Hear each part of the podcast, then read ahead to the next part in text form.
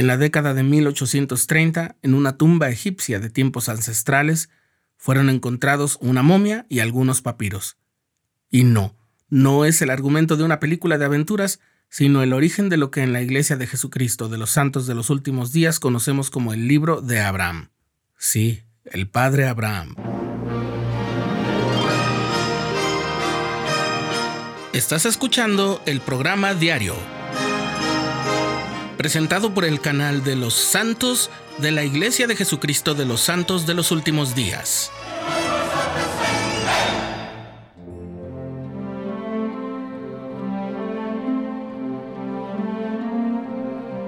En julio de 1835 apareció en Kirtland un cartel que anunciaba lo siguiente. Antigüedades egipcias.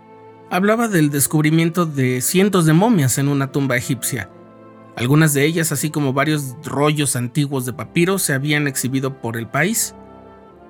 Michael Chandler, el dueño de los objetos, había oído hablar del profeta José, que traducía escritos antiguos, y fue a Kirtland con la intención de vendérselos. José examinó las momias, pero los rollos fueron lo que llamaron más su atención. Los estudió toda una noche. El profeta José Smith sabía que Egipto era un lugar muy importante para el contexto de las escrituras. Conocía la historia de José vendido en Egipto, el propio Jesucristo que había ido a vivir durante los primeros años de su vida, y también sabía que Nefi, Mormón y otros escritores del libro de Mormón habían grabado sus palabras en lo que Moroni llamó egipcio reformado. Tras examinarlos, José declaró que los papiros contenían enseñanzas del profeta y patriarca Abraham del Antiguo Testamento. Chandler le vendió a José los rollos y las momias juntos, para lo cual los miembros de la iglesia hicieron un gran esfuerzo, puesto que el precio fue de 2.400 dólares. La traducción comenzó en 1835, pero fue hasta el 1 de marzo de 1842 que comenzó a ser publicada en serie en el periódico Times and Seasons, en Nauvoo, Illinois. Además de los escritos en jeroglíficos, el manuscrito contenía también elementos pictográficos. El 23 de febrero de 1842, el profeta José Smith pidió a Reuben Hadlock, un tallador profesional en obras de arte de madera, que además era miembro de la iglesia, que preparara grabados de los tres dibujos para que pudiesen ser impresos. Hadlock terminó las grabaciones en una semana y José Smith publicó las copias de los facsímiles junto con el libro de Abraham. Las explicaciones de José Smith de esos dibujos todavía acompañan a los facsímiles el día de hoy. ¿Qué hay de valioso en el libro de Abraham? Bien, en solo cinco capítulos que tiene ese libro, el profeta Abraham explica su propia historia personal.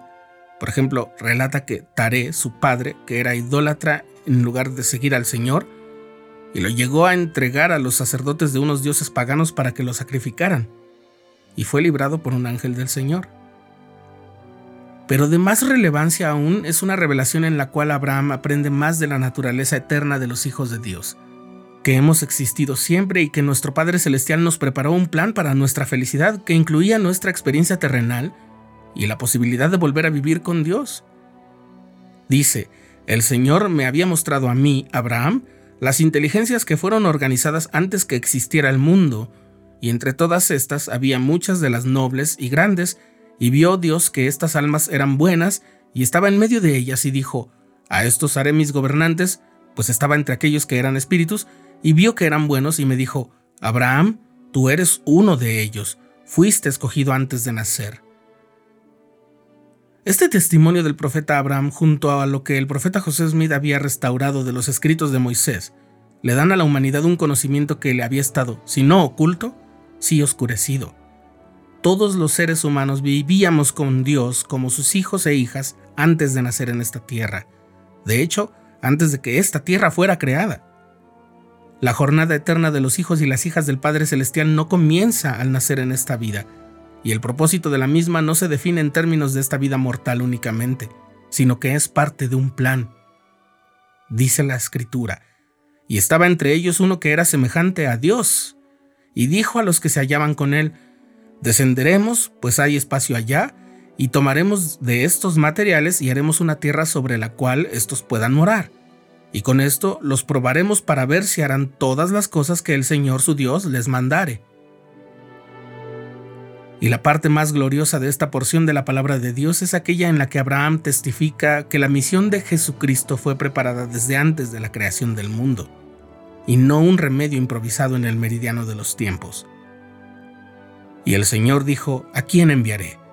Y respondió uno semejante al Hijo del Hombre, Heme aquí, envíame.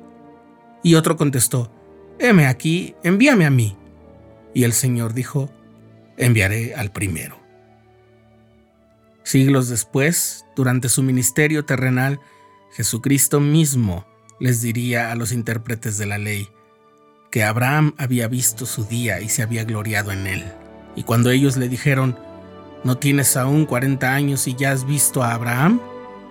Jesús les respondió, de cierto os digo, que antes que Abraham fuese, yo soy.